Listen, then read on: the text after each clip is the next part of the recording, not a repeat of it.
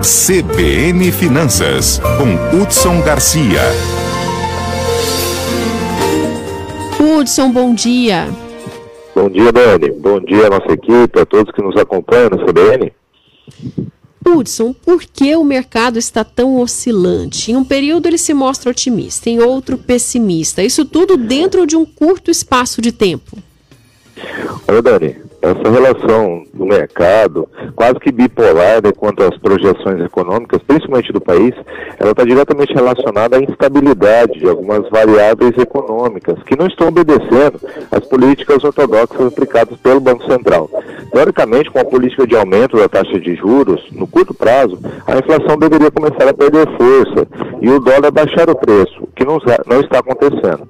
O preço, principalmente dos combustíveis da energia elétrica, continua uma escalada crescente. E, além disso, o governo não consegue emplacar junto ao parlamento um projeto de retomada do crescimento econômico. Sequer consegue explicar como fará para sanar o déficit das contas públicas, que atormenta o teto de gastos. Né? O produto interno bruto, Dani, dos últimos, do segundo trimestre de 2021, obteve um crescimento muito bom em relação ao mesmo período, aumento de 12,4%. Mas quando avaliamos acumulado de 12 meses, esse crescimento é de apenas 1,8%. Contribuindo para esse freio, Desde o primeiro trimestre do ano, a pauta do país está ligada a temas jurídicos pessoais e a projetos de poder de alguns partidos políticos. A agenda de empreendedorismo, infraestrutura, saúde educação está sempre encontrando resistência na falta de vontade política. Infelizmente, não é equação ou projeção do mercado que resista a uma variável política tão elástica como essa que temos no país, Dani. Instabilidade política e agora crise hídrica. O nosso país está com o freio de mão puxado para o crescimento econômico?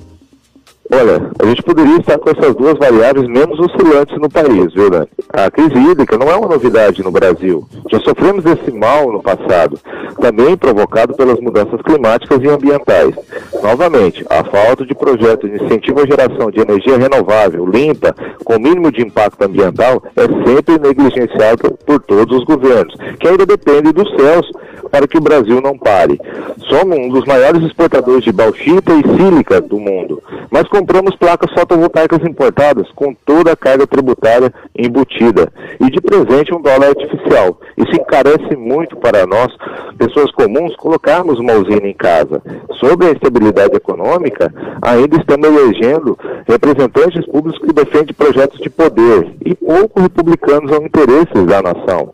E a novidade nesses últimos tempos, né, Dani, é o protagonismo de poderes que antes tinham uma função de conciliação e resolução. E neste momento resolvem também legislar e, em alguns momentos, até executar.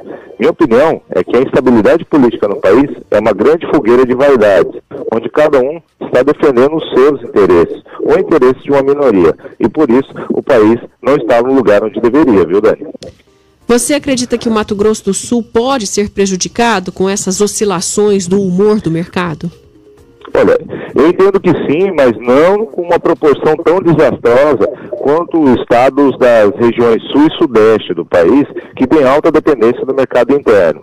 Com a política de atração de grandes empreendimentos, o nosso estado está conseguindo diversificar bem a base produtiva, unindo o agro com a indústria, e não somente atraindo empresas que estão de olho nos incentivos fiscais, mas principalmente na matéria-prima que é produzida no estado. Nesse sentido, o Mato Grosso do Sul consegue, por um lado, empregar alta tecnologia e inovação, visando uma maior produção na, agro, no, na agropecuária. Por outro, consegue agregar valor à matéria-prima local e também exportar produtos industrializados. Ainda dependemos do mercado interno para diminuir o índice de desemprego. É óbvio, mas uma intervenção maior do governo para diminuir o índice de inflação e essa taxa de juros de médio e longo prazo, que impactam o custo do Brasil, mas conseguiremos superar essa crise com o mínimo de efeito colateral em relação aos outros estados da nação. Hudson, muito obrigada por mais uma participação aqui no Jornal CBN Campo Grande, viu? Um ótimo dia para você. Muito obrigado, Dani. Um ótimo dia a todos. Boa semana.